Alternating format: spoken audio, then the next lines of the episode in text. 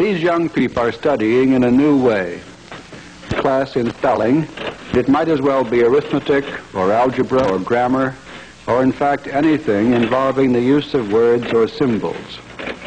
Each student is using a teaching machine, a device which creates vastly improved conditions for effective study. What are teaching machines? How are they used? What can they teach? Who prepares the material they teach? And how does this material differ from textbooks, lectures, and educational television?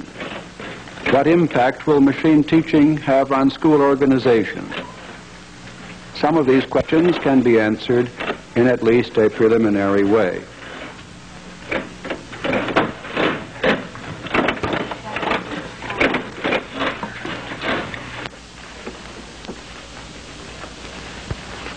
I am B.F. Skinner, professor of psychology at Harvard University.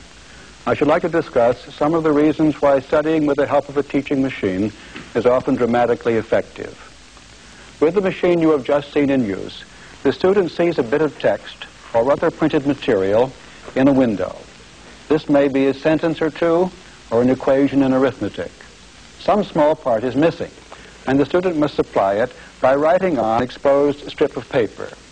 His response may be the answer to a question or the solution of a problem, but generally it is simply a symbol or word which completes the material he has just read.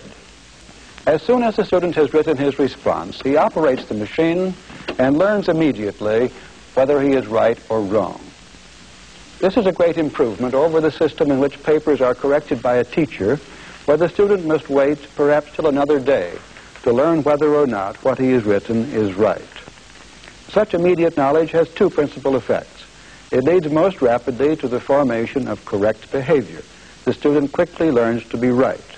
But there is also a motivating effect. The student is free of uncertainty or anxiety about his success or failure. His work is pleasurable. He does not have to force himself to study.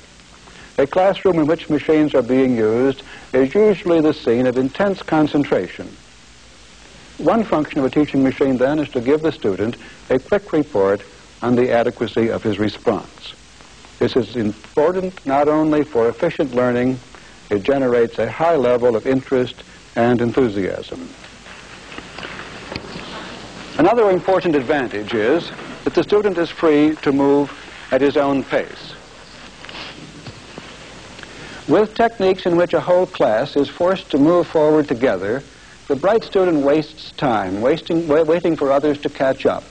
And the slow student, who may not be inferior in any other respect, is forced to go too fast.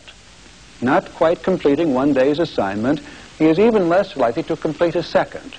And he gets farther and farther behind and often gives up altogether unless remedial steps are taken. A student who is learning by machine moves at the rate which is most effective for him.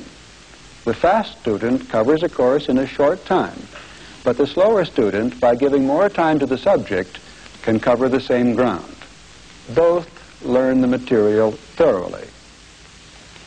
A third feature of machine teaching is that each student follows a carefully constructed program, leading from the initial stage where he is wholly unfamiliar with the subject to a final stage in which he is competent. He does this by taking a large number of very small steps arranged in a coherent order. Each step is so small that he is almost certain to take it correctly.